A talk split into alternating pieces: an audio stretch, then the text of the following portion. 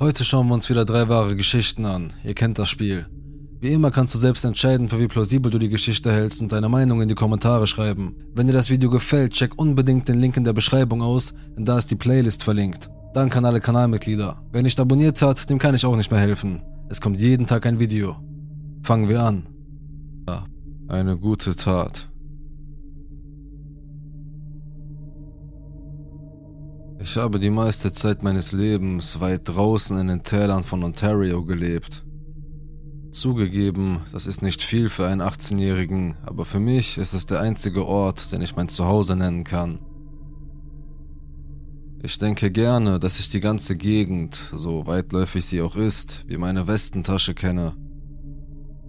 Abenteuer über die langen, sich kreuzenden Straßen, Weiden und Wälder, die das Skelett meines Dorfes bilden, waren in meiner Kindheit ein häufiges Unterfangen. Als kleines Kind hatte ich die Angewohnheit, mit dem Fahrrad sehr weit hinauszufahren, in der Hoffnung, neue Orte zu entdecken. Manchmal luden mein Vater oder die Eltern eines meiner Freunde die Fahrräder an ihren Pickup und nahmen uns für ein paar Stunden mit auf eine Nebenstraße, um sie zu erkunden. Auf diese Weise entdeckten viele von uns zum ersten Mal, dass an einer dieser beschissenen Schotterstraßen, die von einem lichten Wald umgeben war, eine abgenutzte alte Hütte stand, die nur etwa 20 Meter vom Weg entfernt war. Ehrlich gesagt habe ich mir nie etwas dabei gedacht, außer dass sie mir unheimlich war. Sie hatte keine Fenster, durch die man ins Innere sehen konnte, und ich bin nie in ihre Nähe gegangen, aber eine meiner damaligen Freundinnen sagte, dass ihre ältere Schwester versucht hätte hineinzugehen und dass die Tür immer verschlossen war. Wir alle hatten zu der Zeit Wichtigeres zu tun, als neugierig zu sein, und so zog ich schnell weiter. Es wurde zu einem ganz gewöhnlichen Wahrzeichen der Gegend. Ehrlich gesagt hatte ich es schon seit einigen Jahren völlig vergessen bis auf den letzten Dienstag, als ich von einer meiner sehr späten Vorlesungen an meiner Universität nach Hause kam. Normalerweise nehme ich die Nebenstraßen, die ich vor vielen Jahren erkundet habe, da sie überschaubarer sind und kaum Verkehr haben. Als ich den Schotterweg hinunterfuhr, der sich am Rande des Landes entlang schlängelte und mich schließlich zur nächsten Straße führte, in die ich abbiegen musste, bemerkte ich ein schwaches Glitzern, das aus den Bäumen vor mir kam. Vielleicht 100 Meter von meinem Auto entfernt. Eine Taschenlampe? dachte ich, aber als mein Auto näher kam, wurde mir klar, was ich wirklich sah. Das Licht im Inneren der Hütte war an. Ich sollte erwähnen, dass ich in all den fast 13 Jahren, die ich in meiner Gegend lebe, noch nie gesehen habe, dass die Tür offen war. Ich habe auch noch nie gesehen, dass in dieser Hütte Licht brannte. Niemals. Nicht ein einziges Mal. Ich bin in meinem Leben bestimmt schon fast 100 Mal an dieser Hütte vorbeigefahren, aber das war das erste Mal, dass ich ein Anzeichen dafür gesehen habe, dass sich jemand in der Nähe aufhielt. Das, zusammen mit der Tatsache, dass es 10 Uhr abends war und es draußen stockdunkel war, abgesehen von meinen eigenen Scheinwerfern und dem schwachen, glühenden Licht, das den Türrahmen vor mir erhellte, erfüllte mich sofort mit etwas, das ich nur als ein seltsames Gefühl des Grauens beschreiben kann. Für die meisten Menschen wäre es schwer, bei so etwas nicht sofort beunruhigt zu sein, und ich bin jemand, der sich leicht erschrecken lässt.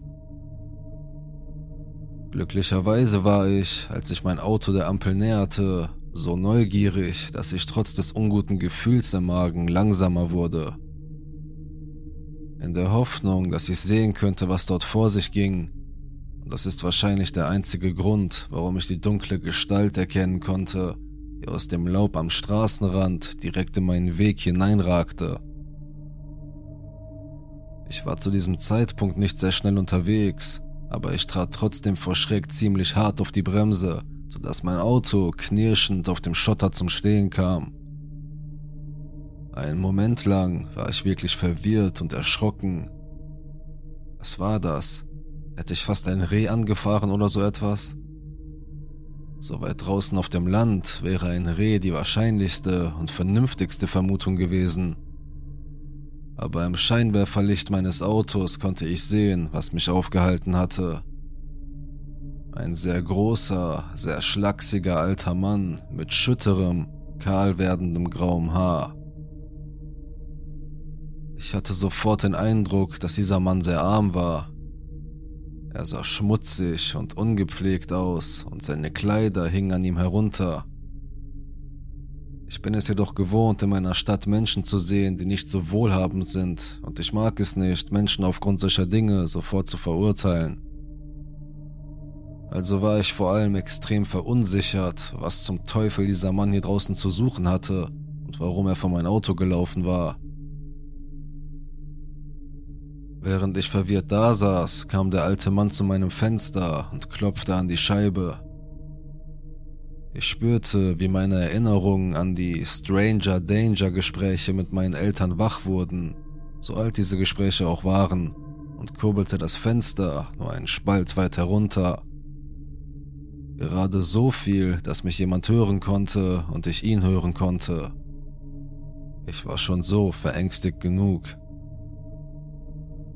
Sofort musste ich sagen, was ich dachte. Äh, was machen Sie denn hier draußen? fragte ich.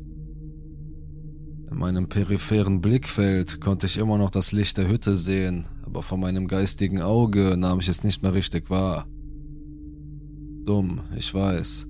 Ich hätte den Zusammenhang sofort erkennen müssen, aber die Tatsache, dass ich den Mann hätte überfahren können, wenn ich nicht rechtzeitig hätte anhalten können, erschütterte mich immer noch und als Fahranfänger war der Gedanke daran erschreckend. Nach einer kurzen Pause begann der Mann mit mir zu sprechen. Er hatte eine dicke, heisere Stimme und er sprach sehr langsam. Mein Truck, er ist kaputt, erklärte er. Äh, okay. Ich bekam auch das Gefühl, dass er geistig nicht ganz bei der Sache war. Ich brauchte mich nicht umzuschauen, um zu bemerken, dass kein Truck am Straßenrand stand, aber ich tat es trotzdem und drehte meinen Kopf herum, um zu bestätigen, was ich bereits wusste. Da war definitiv kein Truck. Hatte er ihn irgendwie in die Bäume gefahren oder so? Soweit ich mich erinnern konnte, gab es nirgendwo genug Platz für einen Truck, um hindurchzupassen. Wovon hatte der Mann gesprochen? Während ich mich umsah, hatte ich das Gefühl, dass er mich beobachtete. Und als ich mich umdrehte, beugte er sich immer noch zu mir hinunter und spähte durch das Fenster zu mir hinein. Wo? Ich sehe nicht, platzte ich heraus. Ich misstraute diesem Kerl schon jetzt. Zuerst antwortete er nicht und meine Nerven wurden immer angespannter, je länger wir hier draußen allein waren. Dann antwortete er, nur die Straße hoch, sagte er und drehte sich um, um mit seinem Finger in die Richtung zu zeigen. Die Lichter meines Wagens waren nicht gerade die besten, aber ich konnte immer noch weit genug sehen, dass ich mir nicht vorstellen konnte, wo in aller Welt dieser Truck sein sollte. Ich konnte ihn nicht im entferntesten ausmachen. Während ich nach vorne blinzelte, fuhr er fort. Ich zeige dir, wo, wenn du mitkommst. Zu diesem Zeitpunkt hatte ich wirklich keine Ahnung, was dieser alte Mann dachte, wie ich ihm helfen könnte. Ich war 18 Jahre alt, weiblich und sehr zierlich. Ich sah nicht gerade aus wie jemand, der sich mit Autos auskennt oder wusste, wie man sie repariert. Aber ich war müde von einem langen Tag in der Uni, also war ich nicht gerade die hellste und aus irgendeinem Grund fühlte sich ein Teil von mir schuldig, ihn hier draußen allein zu lassen, wenn sein Wagen wirklich kaputt war. Okay, sagte ich und griff zum Schaltknüppel, um langsam die Straße hinaufzufahren. Aber sobald er meine Hand sah, schüttelte er den Kopf. Geh einfach zu Fuß. Es ist nicht allzu weit. Wie bitte? Entschuldigung, aber nein, danke. Wie zum Teufel sollte ich im Dunkeln etwas sehen, wenn ich aus meinem Auto ausstieg und ihm folgte? Es konnte nicht schaden, dorthin zu fahren, wohin er mich zu führen versuchte. Je mehr ich mich mit dem Mann unterhielt, desto nervöser wurde ich und desto mehr Red Flags tauchten in meinem Kopf auf. Ich konnte nirgendwo ein Auto sehen und dieser völlig Fremde wollte, dass ich aus meinem aussteige und ihm in die Dunkelheit auf dieser unheimlichen Straße mitten im Nirgendwo folge. Ich gebe zu, dass ich ein wenig naiv bin, aber so dumm bin ich definitiv nicht. Äh, nein, ich fahr lieber dorthin, antwortete ich. Diese Situation ergab für mich wirklich keinen Sinn. Ich konnte sehen, wie er die Stirn runzelte und er sah irgendwie aufgeregt aus. Er beharrte darauf. Dein Auto passt sowieso nicht durch die Bäume. Also war sein Wagen verunglückt? Warum die Bäume, wenn wir die Straße hochfahren wollten? Ich erinnerte mich an das, was ich eine Minute zuvor darüber gedacht hatte, dass es nicht genug Platz gab, und ich fragte ihn, wie ist Ira dann zwischen die Bäume geraten? Die einzige logische Erklärung wäre gewesen, dass sein Wagen von der Straße abgekommen war. Aber selbst wenn das der Fall gewesen wäre, hätte ich wirklich nichts tun können, um ihm zu helfen, sein Auto zu reparieren oder es wieder auf die Straße zu bringen. Es machte wirklich überhaupt keinen Sinn, mich zu bitten, mit ihm zu kommen und zu helfen, und die ganze Situation machte mir langsam große Angst. Zwischen meiner Frage und seiner Antwort lag eine so lange Pause, dass ich schon dachte, er hätte mich nicht gehört oder so etwas, also fragte ich erneut. Immer noch keine unmittelbare Antwort. Als er schließlich antwortete, schaute er mir direkt in die Augen. Ich glaube, ich werde noch lange Zeit Albträume davon haben.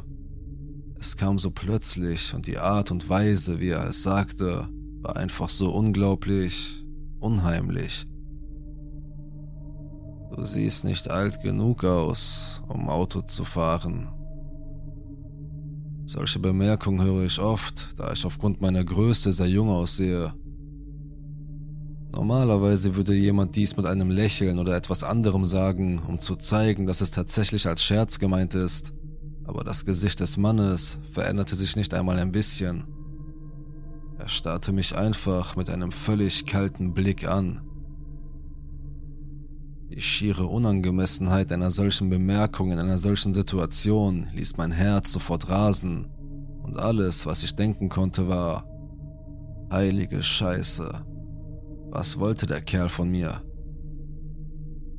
Was ich als nächstes sagen wollte war, wer zum Teufel sind Sie? Aber stattdessen tastete ich ängstlich nach meinem Telefon in der Tasche und plapperte in einer Art und Weise, die wahrscheinlich deutlich machte, dass ich völlig aus dem Häuschen war. Äh, okay, ich kann einfach jemanden anrufen, der Ihnen hilft. Da gibt es nicht wirklich etwas, was ich tun kann. Während ich das sagte, kam mir der Gedanke, ob dieser alte Mann kein eigenes Handy hatte. Ich weiß, dass nicht jeder ältere Mensch eins hat, auch wenn sie immer häufiger werden, aber im Ernst. Und dann erinnerte ich mich auch mit einem plötzlichen Anflug von massiver Angst. Die Hütte mit dem brennenden Licht. Ich konnte das Licht, das von ihr ausging, immer noch in den Bäumen sehen und mein dummes Gehirn zählte schließlich eins und eins zusammen. Der alte Mann hatte es nicht einmal erwähnt. Es war, als wäre es für ihn gar nicht da gewesen und es gab definitiv niemanden da draußen, der das Licht hätte anmachen können, außer dem Kerl, der gerade vor meinem Auto stand. Was machte er dann hier draußen in dieser Hütte, die all die Jahre von jemandem verschlossen worden war, den ich nicht kannte? Hier gab es definitiv keinen Truck. Er wollte, dass ich aus einem anderen Grund aus meinem Auto aussteige. Ich glaube, der alte Mann muss an meinem Gesicht gesehen haben, dass ich zu Tode erschrocken war und kurz davor war, mich aus dem Staub zu machen. Statt eines Wortes verzerrte sich sein Gesicht ohne Vorwarnung vor Wut und er schwang seine Faust und hämmerte sie mit so viel Kraft gegen mein Fenster, dass es erzitterte. Seine Augen waren weit aufgerissen und er sah wütend und völlig verrückt aus.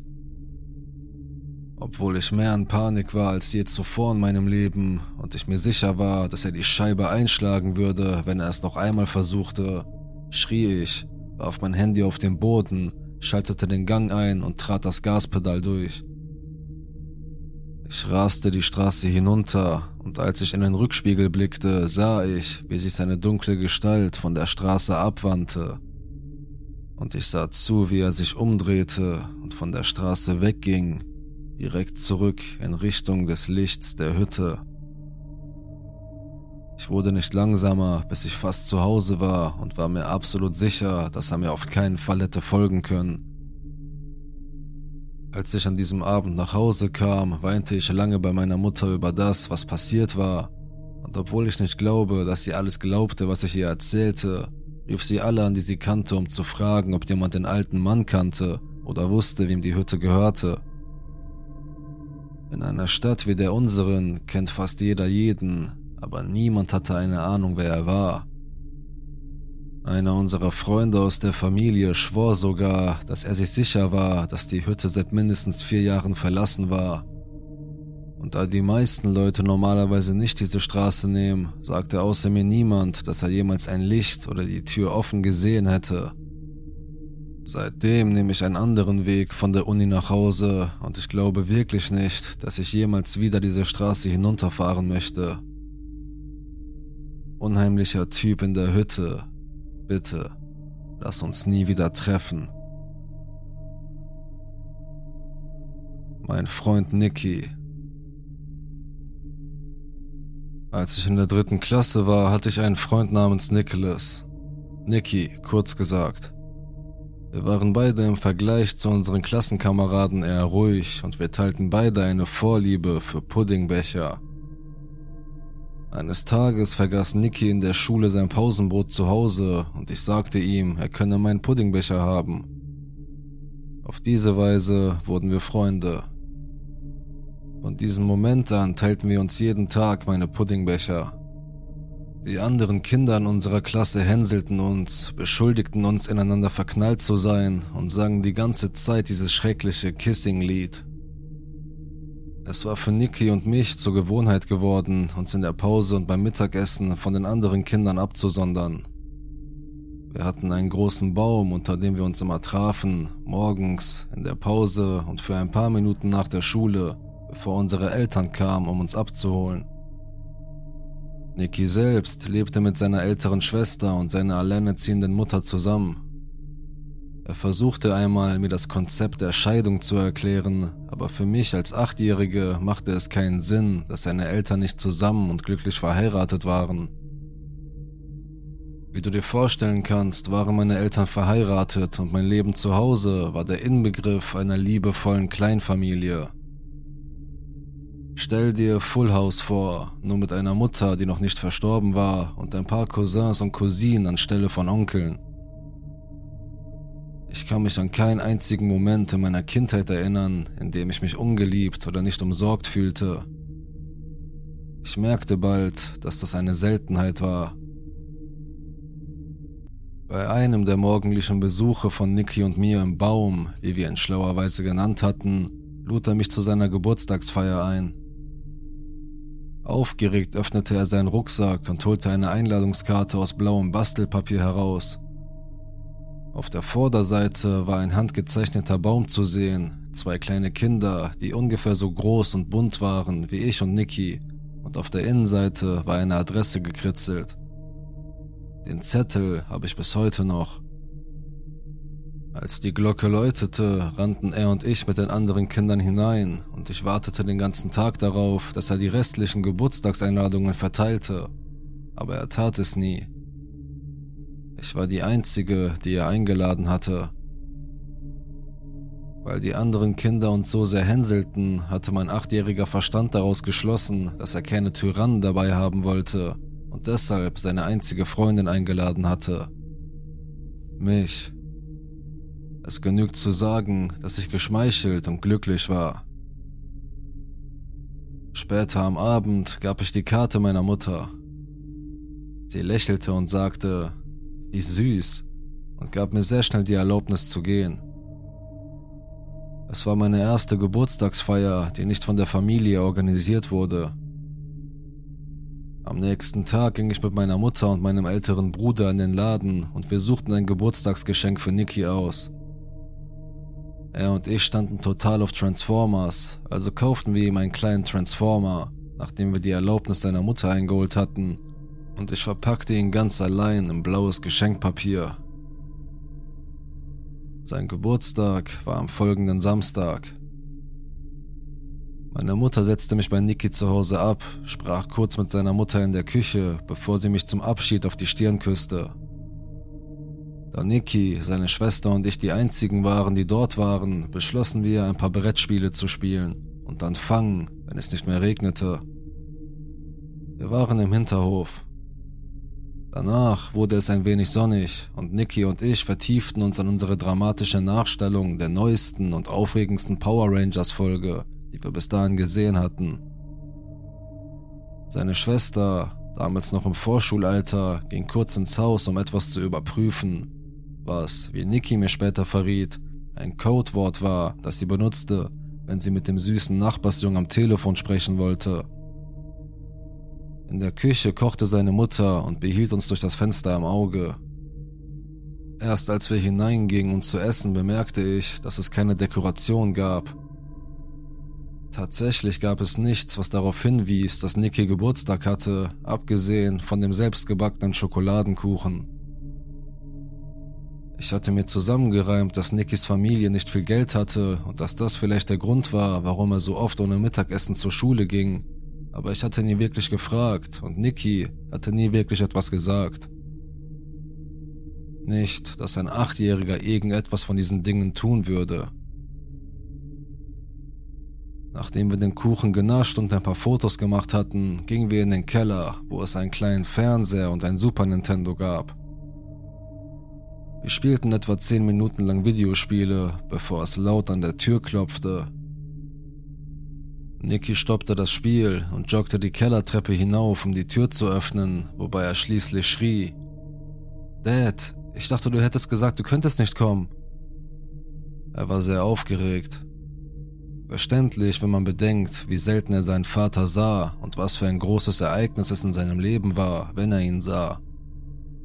In der Schule hat er mir immer davon erzählt, dass ein cooler, lustiger Vater zu Besuch kam und mit ihm auf seinem Motorrad eine Runde um den Block drehte. Ich gebe zu, dass ich eine Zeit lang nicht sicher war, ob ich glaubte, dass sein Vater tatsächlich ein Motorrad besaß. Aber als Nicky herunterkam, um mich seinem Vater vorzustellen, folgte ich ihm nach draußen in den Vorgarten und sah eine große, schwarze Harley in der Einfahrt parken. Es gab zwei Helme, einer für seinen Vater und einer für ihn. Ich war sofort neidisch. Mein eigener Vater fuhr ein Minivan und trug fast religiös Poloshirts und Cargohosen. Nikis Vater war jedoch das komplette Gegenteil von meinem. Er war ganz und gar nicht vorstädtisch. Tatsächlich sah er aus wie eine Figur aus The Outsiders. Ich fand ihn sofort cool und ich wollte sofort zu ihnen passen. Ich sollte erwähnen, dass Nicky und ich einen unterschiedlichen ethnischen Hintergrund hatten. Er war weiß, ich war es nicht. Da ich mit mehrheitlich weißen Kindern zur Schule ging und in einer Stadt mit mehrheitlich weißer Bevölkerung lebte, fiel es mir manchmal sehr schwer, mich anzupassen. Das war einer der Gründe, warum ich mich so schnell mit Nicky angefreundet hatte. Er war so ziemlich der einzige Junge in der Schule, der mir seine Zeit schenkte und ich ihm. Die anderen Kinder mochten mich nicht, weil ich anders aussah, und sie mochten Nicky nicht, weil er alte, verblichene Kleidung trug. Er war mit einem bescheidenen Gehalt aufgewachsen. Seine Mutter hatte ein paar Jobs, wenn ich mich recht erinnere. Sie war Kellnerin, Verkäuferin in einem Lebensmittelladen und Teilzeit-Hausmeisterin. Für eine alleinerziehende Mutter mit zwei heranwachsenden Kindern, einem Haus und einem Auto, das ständig kaputt ging, war sie wirklich recht optimistisch. Ich mochte sie sehr, sie war immer nett.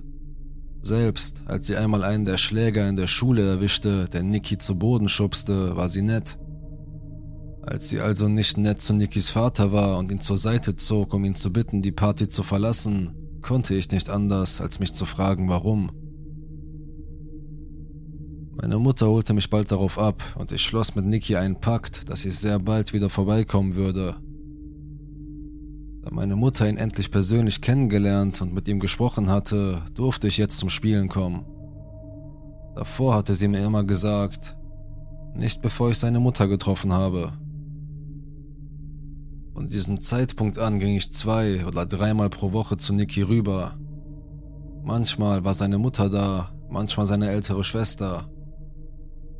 Eine von ihnen war immer da, um auf uns aufzupassen und dafür zu sorgen, dass wir keinen Ärger machten. Meistens gingen wir einfach in seinen Keller und spielten Videospiele oder wenn das Wetter es zuließ, fuhren wir mit dem Fahrrad durch die Sackgasse und sprangen auf seinem kleinen Trampolin. Er konnte immer besser Saltos schlagen als ich, und das habe ich ihm irgendwie übel genommen. Einmal versuchte er, mir den Frontflip beizubringen und ich wäre fast auf dem Kopf gelandet. Sobald ich wieder auf den Beinen war, rannte ich weg und fing an zu weinen, vor allem, weil es mir peinlich war.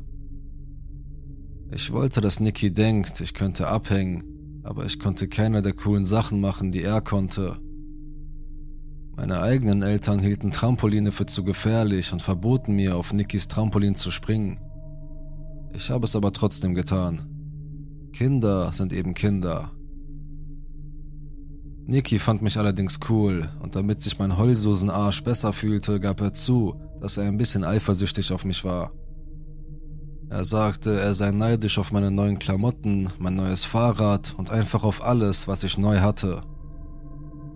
Das war das erste Mal, dass er sich mir gegenüber öffnete und sagte, dass er weniger privilegiert sei. Das Super Nintendo in seinem Keller war ein altes Geschenk von seinem Cousin, der in der nächsten Stadt wohnte aber es funktionierte kaum die Hälfte der Zeit. Das war wahrscheinlich der Grund, warum sein Cousin es weggegeben hatte. Wir saßen ein paar Minuten in seinem Keller und sprachen über all die kleinen Gründe, warum wir eifersüchtig aufeinander waren. Und dann kam seine Schwester herunter, um zu sagen, dass sie mit ihren Freundinnen ins Einkaufszentrum gehen würde, aber dass ihr Vater vorbeikommen würde, um auf uns aufzupassen. Ihre Mutter war an diesem Nachmittag bei der Arbeit aus irgendeinem Grund war Nicky schockiert, als er hörte, dass sein Vater vorbeikommen würde. Ich hielt es für einen Überraschungsbesuch und rannte mit Nicky nach draußen, als wir das Motorrad hörten.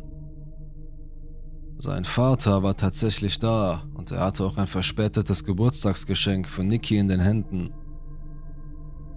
Es war eine Schachtel, ungefähr so groß wie sein Kopf, und sie war in Zeitungspapier eingewickelt. Als wir hineingingen, um es zu öffnen, musste Nicky versprechen, seiner Mutter nicht zu sagen, was er ihm geschenkt hatte. Offenbar wollte seine Mutter nicht, dass Nicky ein Geschenk von seinem Vater bekam, aber sein Vater kaufte ihm trotzdem ein Geschenk. Nicky nickte bereitwillig, also folgte ich seinem Beispiel. Ich sah zu, wie Nicky die Zeitung in Fetzen riss und eine nagelneue Polaroid-Kamera zum Vorschein kam. Niki hatte zuerst keine Ahnung, was es war und schaute seinen Vater an, bevor ich aufgeregt sagte, eine Kamera, du hast eine Kamera.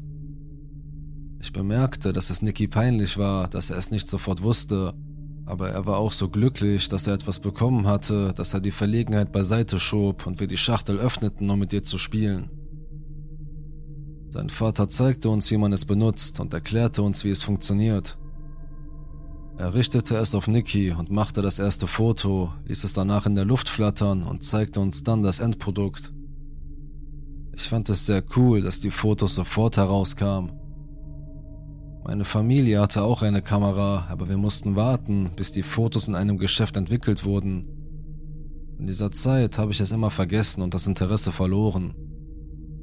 Aber Nikis neue Polaroid-Kamera druckte die Fotos sofort aus. Niki fand sie toll, ich fand sie toll und sein Vater schien sie auch zu mögen. Als sein Vater die Kamera als nächstes auf mich richtete, lächelte ich wie ein Trottel und wir lachten alle über das Foto danach. Meine Vorderzähne fehlten und ich sah aus, als wäre ich ziemlich high. Niki und ich tauschten danach unsere Fotos aus. Er behielt das Foto von mir und ich behielt das von ihm. Wir sagten, dass wir so lange befreundet sein würden, wie wir die Fotos voneinander aufbewahren würden, also passte ich besonders gut auf meines auf. Da wir nun ein neues Spielzeug hatten, mit dem wir spielen konnten, wollte ich immer zu Niki rübergehen. Weil ich in einem Haus mit so vielen anderen Familienmitgliedern und Verwandten lebte, fühlte ich mich dort manchmal verloren. Wenn ich zu Niki ging, hatte ich das Gefühl, dazuzugehören, und dort war es auch immer ruhiger. Damals, Mitte der 90er Jahre, waren die Eltern weniger streng mit ihren kleinen Kindern, und meine erlaubten mir, Stunden bei Niki zu verbringen, solange seine Mutter damit einverstanden war. Das war sie immer. Sie liebte es, mich um sich zu haben, weil sie wusste, wie glücklich es Niki machte, einen Freund zu haben, mit dem er etwas unternehmen konnte. Meine Mutter schickte mich oft mit irgendeinem Gericht oder Snack zu Niki nach Hause und einmal lud sie sogar Nikis Familie zu mir nach Hause zum Abendessen ein. Meine Familie mochte seine Familie wirklich und ich glaube, mein älterer Bruder war ein bisschen in seine ältere Schwester verknallt, aber sie stand total auf den Nachbarsjungen, also Pech gehabt, Bruder. Aus diesem Grund durfte ich jetzt fast jeden Tag zu Niki nach Hause gehen. Er wohnte auch nicht allzu weit von meinem Haus entfernt. Wir waren nur wenige Gehminuten voneinander entfernt, vielleicht fünf Straßen weiter. Sein Haus war einer der wenigen Orte, von denen ich wusste, wie ich sie erreichen konnte, abgesehen von meinem eigenen. Es gab Zeiten, in denen ich mit ihm von der Schule direkt zu meinem Haus ging und Zeiten, in denen er zu mir kam, um mit mir zu spielen. Letzteres geschah selten, da wir beide sein Haus bevorzugten. Meines war einfach viel zu überfüllt. Eines Tages in der Schule erzählte mir Niki, dass sein Vater am Abend zuvor vorbeigekommen war und sich über ihn geärgert hatte, weil er keine neuen Fotos mit der Polaroid-Kamera gemacht hatte Sowohl Niki als auch ich liebten das Polaroid und wir fanden es sehr cool, als wir die ersten paar Male damit herumspielten, aber wie die meisten Kinder verloren wir irgendwann das Interesse daran und Niki verstaute es einfach unter einer Decke im Keller und vergaß es. Das hat seinem Vater wohl nicht gefallen, also hat Niki mich gefragt, ob ich ihm helfen würde, Fotos zu machen, wenn sein Vater das nächste Mal zu Besuch kommt. Er sagte sogar, sein Vater habe ausdrücklich darum gebeten, dass ich auf den Fotos zu sehen bin. Das fand ich als Achtjährige völlig normal. Ich dachte mir, Nikis Vater wollte, dass wir Spaß mit der Kamera haben und unsere Freundschaft verewigen, ein Sammelalbum machen oder so. Bis zu diesem Zeitpunkt wussten Nikis Mutter und Schwester immer noch nicht, dass er überhaupt eine Kamera besaß. Ich sagte zu, dass ich bald vorbeikommen würde und wir einen Haufen alberner Fotos machen würden. Aber Nicky vergaß, mir gegenüber eine Sache zu erwähnen. Er vergaß zu erwähnen, dass sein Vater dabei sein würde.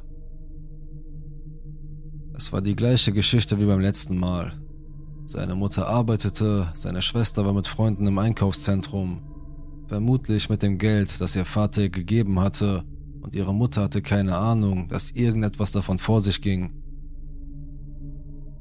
Ich ging nach der Schule dorthin und bemerkte das Motorrad, das vor der Tür geparkt war. Nicky schien nicht überrascht zu sein, es zu sehen, aber irgendetwas in seiner Stimmung war an diesem Tag nicht in Ordnung. Ich nahm an, dass es daran lag, dass er in Schwierigkeiten geraten war, als er seinen Vater das letzte Mal gesehen hatte da es ein wenig regnete, gingen wir ins Haus, um im Keller abzuhängen, wo ich dachte, wir würden ein bisschen auf dem Super Nintendo spielen. Aber das war gar nicht der Plan. Nikis Vater war im Keller. Er begrüßte mich mit einem breiten Lächeln und fragte uns, wie die Schule war, ob wir in der Pause etwas Lustiges gemacht haben, was wir im Unterricht gelernt haben. Das Übliche. Ich dachte mir nichts dabei, denn meine Eltern hatten mir immer ähnliche Fragen gestellt. Schließlich sagte Nikis Vater, wir sollten anfangen, Fotos zu machen und ich willigte ein. Ich lächelte breit in die Kamera, aber anstatt auf den Auslöser zu drücken und über das Foto zu lachen, wie wir es neulich getan hatten, schimpfte Nikis Vater mit mir und sagte, ich solle versuchen, hübscher auszusehen. Ich hatte keine Ahnung, was er mit hübscher meinte, also lächelte ich noch ein bisschen kleiner und hielt es eine Sekunde lang, bevor er mich wieder korrigierte.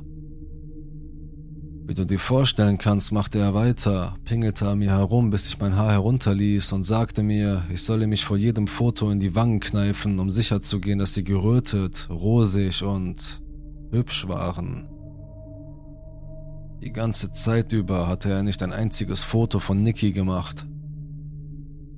Da es Jahrzehnte her ist und ich es irgendwie geschafft habe, das meiste davon zu verdrängen, bin ich mir nicht ganz sicher, was dazu geführt hat.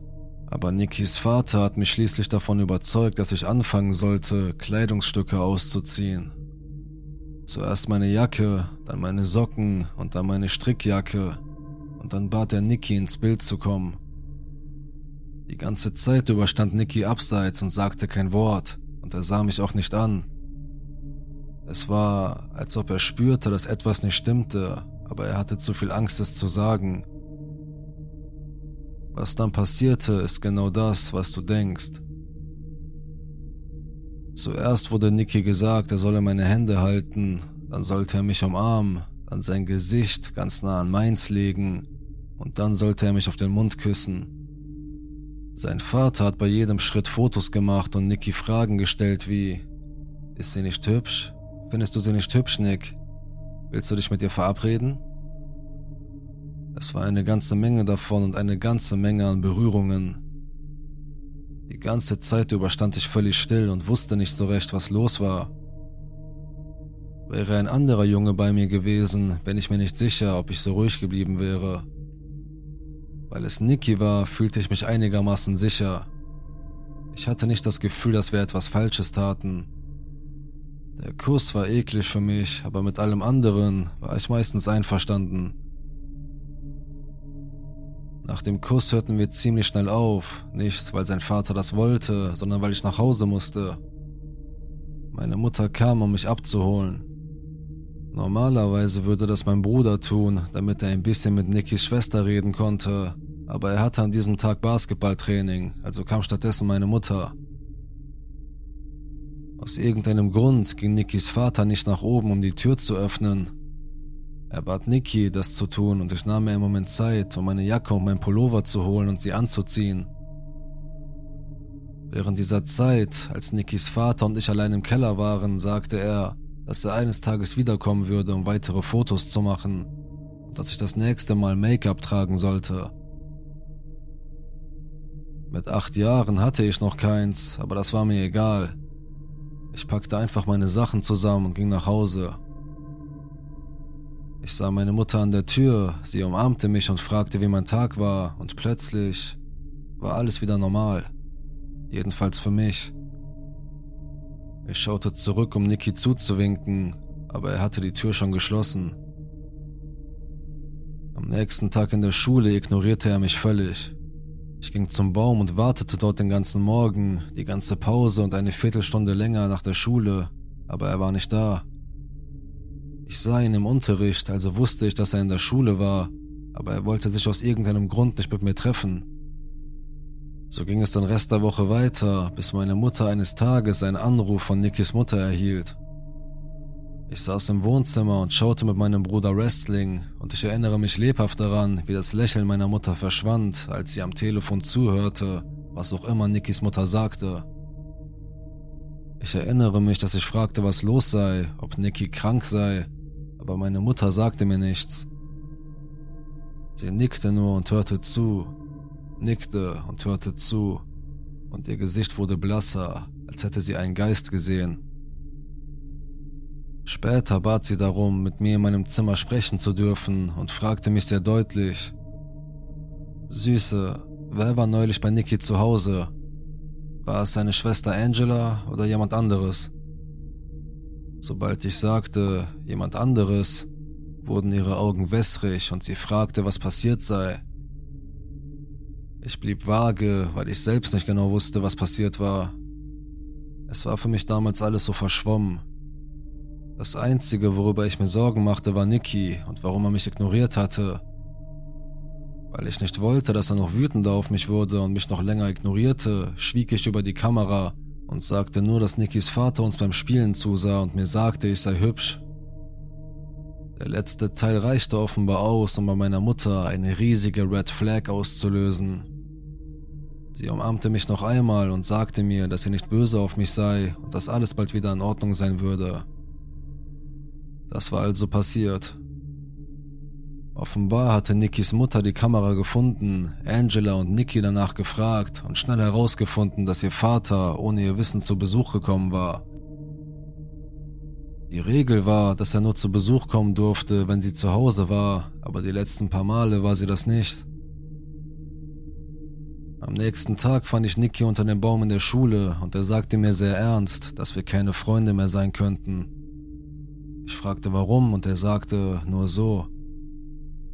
Er ging sogar so weit, dass er mir das Polaroid von mir zurückgab, auf dem ich wie ein Idiot lächelte, das ich gegen das Polaroid von ihm ausgetauscht hatte. Beide als Zeichen unserer Freundschaft. Weil nichts wirklich passiert war, weil die Welt vor 20 Jahren eine andere war und weil die Fotos nicht explizit waren, ist Nikis Vater nichts passiert. Aber das lag nicht daran, dass unsere Mütter es nicht versucht hätten. Ich erinnere mich, wie ich zur Polizei ging, ihnen alles erzählte, während meine Mutter neben mir stand und wie ich die Geschichte verschiedenen Anwälten erzählte. Aber das Einzige, was wir erreichen konnten, war Nikis Vater daran zu hindern, Nikki und Angela zu sehen. Offenbar hatte er gegen die Sorgerechtsvereinbarung verstoßen, als er in Abwesenheit von Nikis Mutter zum Haus kam. Als alles vorbei war, die Treffen und alles andere, zogen Nicky und seine Familie schließlich um. Anscheinend wusste Nicky, dass das passieren würde und deshalb sagte er mir, dass wir keine Freunde mehr sein könnten. Ich wünschte, ich könnte sagen, dass es mir gelungen ist, ihm das Foto zurückzugeben, bevor er abreiste und dass wir ein letztes Mal einen Puddingbecher geteilt haben. Aber das kann ich nicht, denn diese Dinge sind nie passiert. Er zog weg und ich blieb, und für eine sehr, sehr lange Zeit saß ich in den Pausen allein am Baum. Schließlich fand ich neue Freunde, schließlich hörte ich auf darauf zu warten, dass er wieder umzog, und schließlich war ich wieder ein glückliches Kind, aber ich habe nie, nicht ein einziges Mal in meinem Leben Nicky vergessen oder was an jenem Tag in seinem Keller geschah. Die Art und Weise, wie sich alles an ihm so drastisch veränderte, wenn sein Vater nicht gewesen wäre, wären wir wohl Freunde geblieben, zumindest in der Kindheit. Der Silberstreif am Horizont ist, dass es soziale Medien gibt und als ich 17 war, fand ich eine Freundschaftsanfrage von einem Jungen namens Nicky. Nickys Dad, lass uns nie wieder treffen. Niemals, niemals wieder. Verfolgt Diese Geschichte ereignete sich im Sommer 2008. Ich bin in Oregon aufgewachsen und wurde schon früh mit der Natur vertraut gemacht. Mein liebstes Hobby war das Wandern, vor allem in sehr gefährlichen oder abgelegenen Gegenden. Die gesundheitlichen Vorteile des Wanderns waren zweitrangig gegenüber dem Nervenkitzel, der sich einstellte, wenn man an exponierten Felswänden entlang lief, sich im Revier von Pumas und Bären aufhielt und wusste, dass man weit weg von jeder Hilfe war. Into the Wild wurde im Herbst 2007 veröffentlicht und ich war sofort begeistert. Als Highschool-Schülerin konnte ich kaum noch eine weitere Woche im Haus meiner Eltern verbringen. Der Film sprach meinen Abenteuersinn an und inspirierte mich dazu, nach dem Schulabschluss den kalifornischen Teil des Pacific Crest Trail zu wandern. Ich schaffte es von der mexikanischen Grenze bis nach Nordkalifornien ohne größere Zwischenfälle. Ich sah Klapperschlangen und Schwarzbären, bin fast dehydriert, aber es passierte nichts, was mich um mein Leben fürchten ließ. Irgendwo im Lassen National Forest im Nordosten Kaliforniens lief ich um eine Wegbiegung und wurde von zwei fast ganz in weiß gekleideten Personen aufgeschreckt, die auf einem Felsen saßen. Ihre Gesichter waren schmutzig, ihr Aussehen ungepflegt und der Mann hatte einen langen, ungepflegten Bart. Beide schienen in ihren 40ern zu sein. Sie sahen aus wie das Paar, das Elizabeth Smart entführt hatte. Was mir bei dieser Begegnung seltsam vorkam, war, dass ich überhaupt jemandem begegnete. Ich war auf Tage lang keinem einzigen Menschen begegnet. Ihre weiße Kleidung ließ sich mit dem Bedürfnis erklären, der kalifornischen Sommersonne zu entkommen. Ihr ungepflegtes Äußeres ließ sich damit erklären, dass die meisten Wanderer auf dem Weg ihre Körperpflege vernachlässigen. Nachdem ich sie gegrüßt hatte, sagten sie nichts und beobachteten mich einfach, während ich vorbeiging. Selbst das fand ich nicht merkwürdig. Ich schob es darauf, dass sie fremd waren und nicht wussten, was sie sagen sollten. In dieser Nacht schlug ich mein Lager wie immer ein paar hundert Meter abseits des Weges auf. Den Vorsichtsmaßnahmen für Bären folgend hängte ich die Essensreste, die ich in der Nacht gekocht hatte, an einem Baum, etwa einen Meter über dem Boden. Als ich am Morgen mein Lager abbaute, bemerkte ich, dass das Essen nicht mehr da war. Ich dachte sofort, dass ein Bär in mein Lager eingedrungen war und begann nach Pfotenabdrücken zu suchen. Ich fand keine Pfotenabdrücke, aber ich fand Stiefelabdrücke rund um den Lagerplatz, zwei Paar davon. Einer dieser Abdrücke führte direkt an dem Seil hoch, an dem das Essen hing. Ich dachte an das Pärchen, an dem ich vorhin vorbeigekommen war, und alles war klar. Ich packte schnell zusammen und ging. Meine Gedanken rasten den ganzen Tag, aber ich nahm an, dass das Paar einfach nur hungrig war. Wenn sie ruchlose Absichten gehabt hätten, wären sie nicht nur wegen des Essens gekommen. Einige Tage vergingen und ich war wieder beruhigt. Ich hatte begonnen, meinen Lagerplatz mit Stöcken zu umrunden, um mich im Falle eines Eindringlings, sei es ein Tier oder etwas anderes, zu wecken. Eines Nachts wachte ich in meinem Zelt auf und hörte das Knirschen dieser Stöcke. Ich griff nach meinem Jagdmesser. Ich versuchte mich zu entspannen, indem ich mir sagte, dass die Quelle dieses Geräuschs mitten im Nirgendwo viel wahrscheinlicher ein Tier als ein Mensch war. Dann hörte ich verzweifeltes Geflüster. Es war unmöglich zu erkennen, aus welcher Richtung die Stimmen kamen. In der Dunkelheit, umgeben von Bäumen, hundert Meilen von der nächsten Stadt entfernt, kann man seine Sinne nicht richtig einschätzen. Ich überlegte, ob ich schreien sollte, um zu behaupten, ich hätte eine Waffe, entschied mich dann aber zu schweigen und den Vorteil der Überraschung zu wahren. Ich hörte Schritte, die sich meinem Zelt näherten und war bereit, es aufzuschlitzen und zu öffnen. Aber einfach so war es vorbei. Keine Schritte mehr, kein Flüstern mehr. Ich lag bis zum Sonnenaufgang wach in meinem Zelt und öffnete mein Zelt, um niemanden vorzufinden. Der einzige Beweis dafür, dass tatsächlich etwas passiert war, waren die Stiefelabdrücke, die gleichen wie zuvor. Es vergingen noch einige Tage und ich befand mich nun im Shasta National Forest, wahrscheinlich 50 bis 75 Meilen von der Stelle entfernt, an der ich das Paar zum ersten Mal traf. Der Weg wurde mehr oder weniger zu einem Ziegenpfad. Da ich mich am Rande eines Berges und oberhalb der Baumgrenze befand, konnte ich den Pfad kilometerweit vor und hinter mir sehen.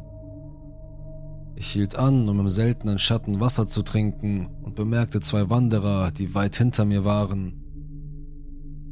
Alles, was ich sehen konnte, waren zwei weiße Punkte, die sich am Berghang entlang bewegten.